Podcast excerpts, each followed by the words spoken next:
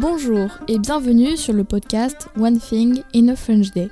Aujourd'hui, lundi 17 juillet 2023, cet épisode, le numéro 2263, s'intitule Son frère était le premier français, réponse à la première devinette. J'espère que vous allez bien et que vous êtes de bonne humeur. Je m'appelle Michaela, je suis la fille de Laetitia. Ma mère a la voix enrouée, elle ne peut pas parler, alors aujourd'hui, c'est moi que vous entendrez. Je suis ravie d'enregistrer ce podcast. Laetitia et moi sommes françaises, nous habitons près de Paris et nous vous racontons au travers de ce podcast un petit bout de notre journée. Vous pouvez vous abonner pour recevoir le transcript, le texte du podcast sur onethinginafrenchday.com. Le texte seul coûte 3 euros par mois, la version enrichie avec des photos ou des notes culturelles est à 5,90 par mois.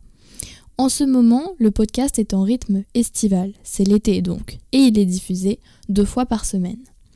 Son frère était le premier français, réponse à la première devinette. Alors, cette devinette vous a donné du fil à retordre. Un grand bravo à Mike qui a trouvé la bonne réponse. Au passage, un grand merci à Félicia qui a réalisé toutes les recherches pour l'écriture de cette devinette. Alors, nous cherchions un lieu à Paris qui porte le nom d'un personnage historique. Ce lieu se trouve dans le premier arrondissement de Paris. Je suis dans le premier.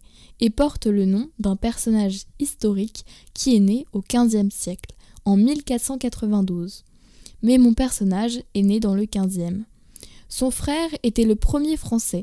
Son frère était le roi de France, François Ier. Le personnage a pris la plume, c'est donc un écrivain. Il s'est inspiré des dix jours d'un Italien, le célèbre Decameron de Boccaccio. En effet, le personnage que nous recherchons a écrit l'Heptaméron sur le même principe que le Decameron. Le récit de ces 72 nouvelles s'écoule sur sept jours. Qui a un appétit incontrôlable dans un récit? Pantagruel Rabelais était protégé par notre personnage historique à une époque où la célèbre Sorbonne censure beaucoup et soupçonne tout le monde d'hérésie. Il lui a dédié un des livres de sa série des Pantagruel, le tiers-livre. Il existe deux célèbres tableaux de notre personnage historique. L'un se trouve au musée de Chantilly, l'autre, qui est magnifique, par Jean Clouet, se trouve à la Walker Art Gallery de Liverpool. La mère de notre personnage l'aurait appelé d'un prénom qui rappelle la pureté de la perle parce qu'elle aurait avalé une perle d'huître. Enfin, effectivement, je me suis rendue pour le podcast à cet endroit pour la rencontre gourmande avec Émilie Gérardi. Le Novotel Léal se trouve place Marguerite de Navarre. Marguerite de Navarre, dont le royaume, la Navarre, a disparu, était le personnage qu'il fallait trouver. Aujourd'hui, une autre devinette, certainement plus simple. Pauline et moi avons rencontré un artisan qui va tenter de vous faire deviner son métier.